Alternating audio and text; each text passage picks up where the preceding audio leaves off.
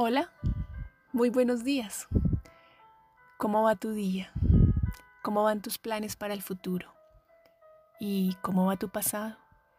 ¿Lo has observado? ¿O has decidido simplemente meterlo en una maleta y nunca más saber de él? ¿Y qué tal si hoy te tomas un tiempo para eso?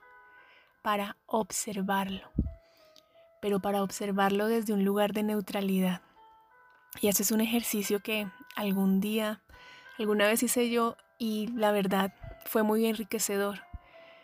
Y es observar mi vida hasta los siete años, en cuanto a mi familia, mis relaciones, el lugar donde vivo, luego hasta los 14, hasta los 21 y así hasta la edad que tengo.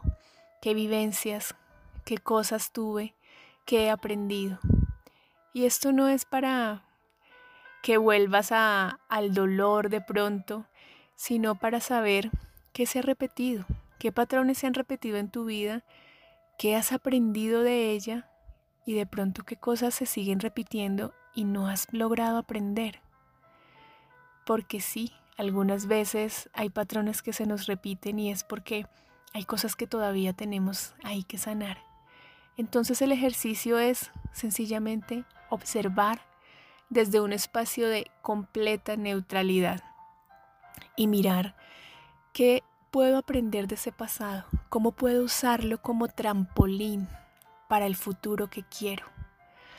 Yo sé que a veces la vida trae cosas dolorosas, pero es como hacernos de pronto una cirugía necesaria en nuestro cuerpo.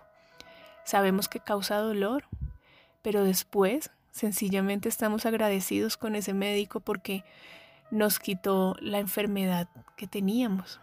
Así es la vida, si la vemos de esa manera. Entonces el ejercicio para hoy es, ¿qué pasaría en mi vida si solo por hoy observo mi pasado con neutralidad y aprendo de él? Lo uso para proyectar el futuro que deseo. Un abrazo, Andrea González.